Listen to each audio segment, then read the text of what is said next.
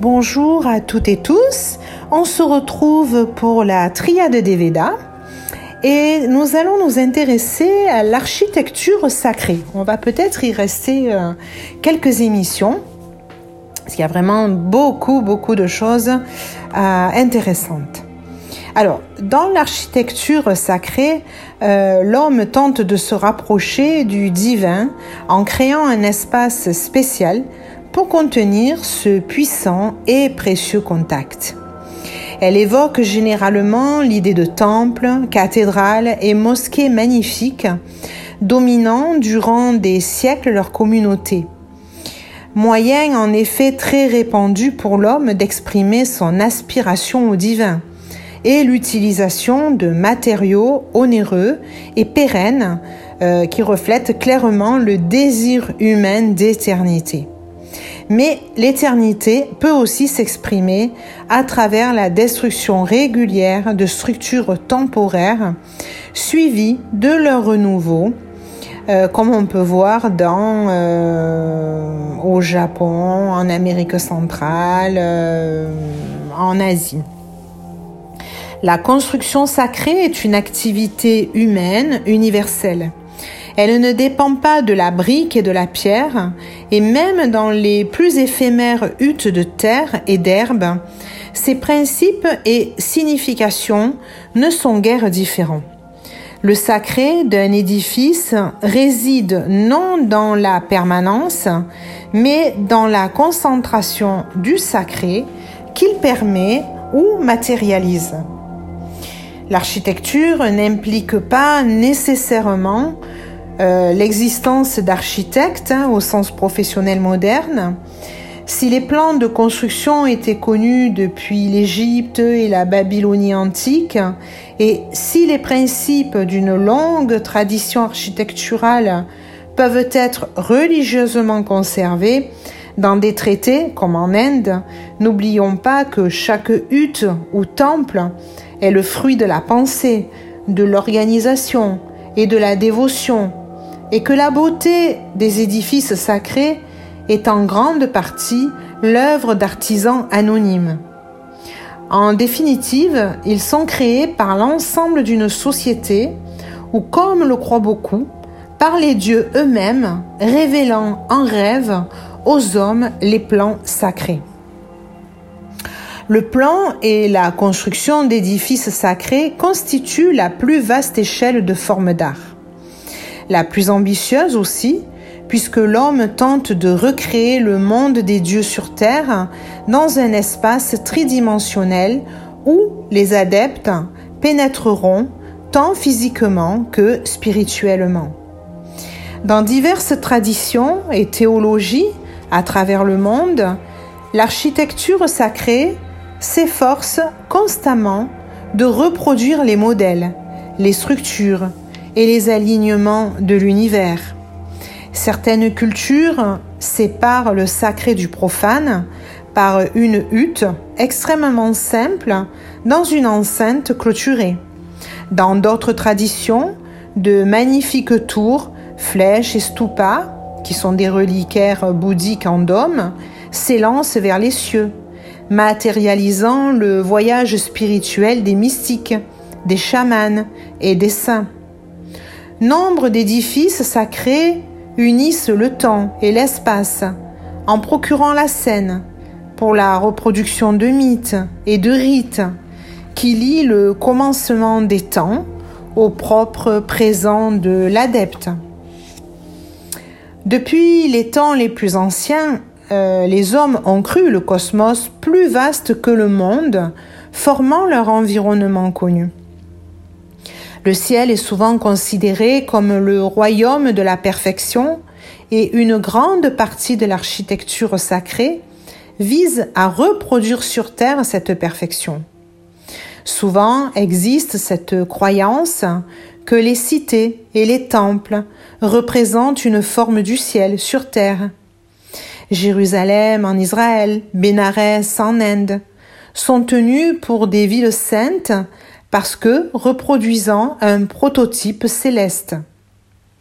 Le temple hindou de Sri Rangam, dans le sud de l'Inde, fut rapporté du ciel sur terre, tout comme la Kaaba de la Mecque est pour les musulmans l'exacte image d'un temple céleste. L'image la plus compacte du cosmos est le mandala hindou, diagramme représentant la structure de l'univers, utilisé dans des rites et comme moyen de méditation. Le mandala, en plan horizontal, est le soubassement du temple à travers le monde hindou, jaïn et bouddhiste.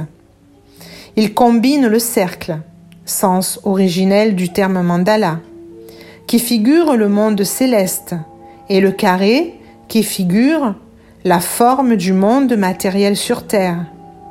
Ses côtés sont orientés vers les quatre points cardinaux et un point central représente le mont Meru, montagne cosmique et axe de l'univers. Dans la méditation, le mandala est la base d'un voyage spirituel vers le centre du diagramme, c'est-à-dire vers l'illumination.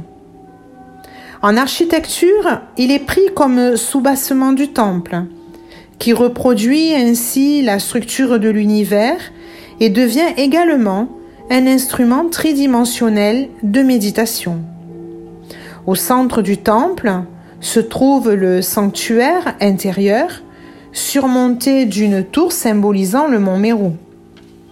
Dans la perspective du mandala, de multiples aspects de la réalité ayant une différence superficielle partagent une forme commune.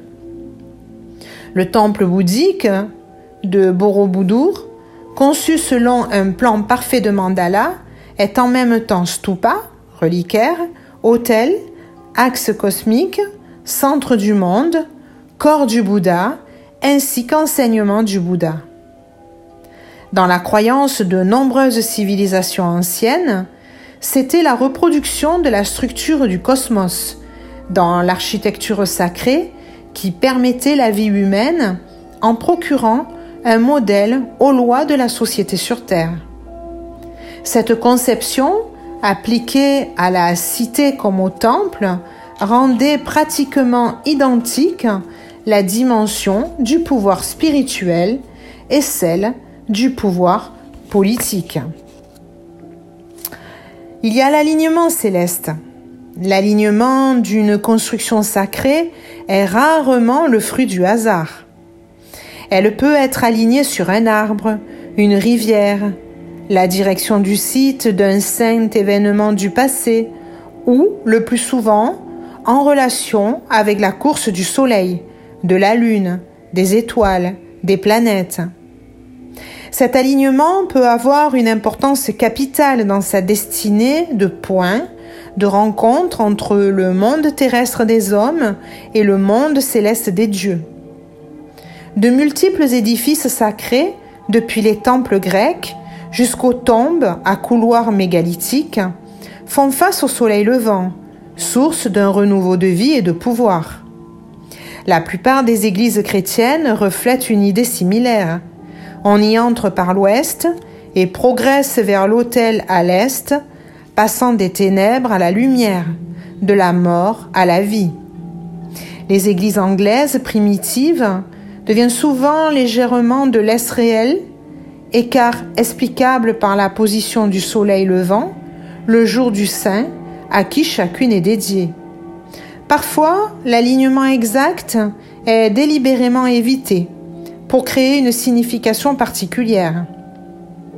Dans certaines églises cruciformes, le cœur est oblique, symbole de la tête inclinée du Christ sur la croix. Les alignements célestes devinrent plus complexes avec la croissance des cités et des empires, semble-t-il. Le plan des cités chinoises antiques était conçu à l'image de l'univers, suivant un axe nord-sud correspondant au méridien céleste. La cité recrée ainsi sur Terre l'ordre céleste et avec le palais royal au centre, position de l'étoile polaire, plaçait l'empereur en personnage central. De Sumer au Mexique, Les cités anciennes reflètent souvent un parallèle entre les alignements célestes et la centralisation du pouvoir public. La relation entre l'astronomie et l'architecture était souvent très étudiée et précise, comme le montre l'alignement des temples et observatoires d'Amérique centrale sur les mouvements de Vénus ou des Pléiades. Euh, de même, les étroits puits d'aération des grandes pyramides égyptiennes pourraient être alignés sur la ceinture d'Orion. Certains sont conçus aussi comme un calendrier. Ce fut probablement le cas pour Stonehenge et pour la roue médecine de Bigorne dans le Wyoming formé de blocs de pierre sur le sol.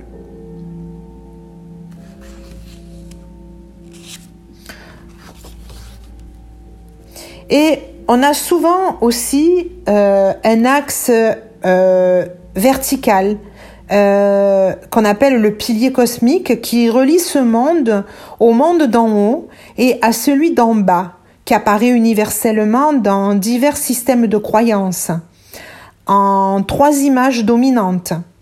La montagne du monde et l'arbre cosmique sont sans doute les plus connus. La troisième est le feu, dont la colonne de fumée monte vers le ciel.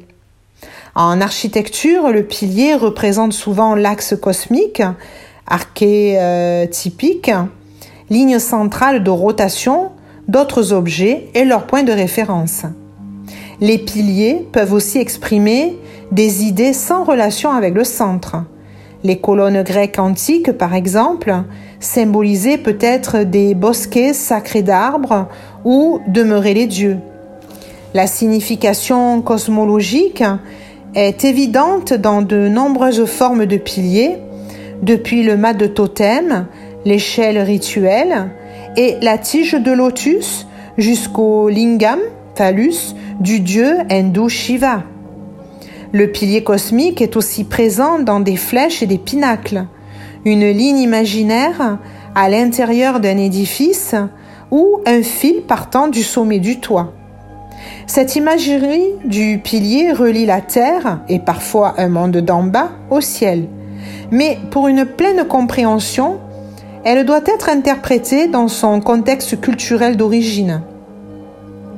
Les mâts de totem des Indiens d'Amérique du Nord, par exemple, combinent l'image du pilier cosmique avec des représentations vives et hardies d'animaux sacrés, emblèmes du clan montant vers le ciel, il proclame, proclame l'accumulation de gloire ancestrale du peuple qui vit dans les logis à leurs pieds.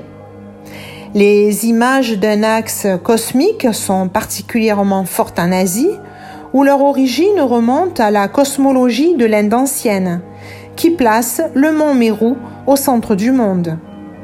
Les dieux indiens saisissaient cette montagne axiale pour barater l'océan primordial, commençant ainsi la création de l'univers. Si apparente une image importante, le, le gnomon, tige projetant son ombre sur un cadran solaire. Dans l'Inde ancienne, le gnomon était un pilier et remplissait deux fonctions. Il projetait les ombres qui établissaient les points cardinaux réels et était un symbole architectural d'Indra, le roi des dieux, séparant avec un pilier le ciel et la terre.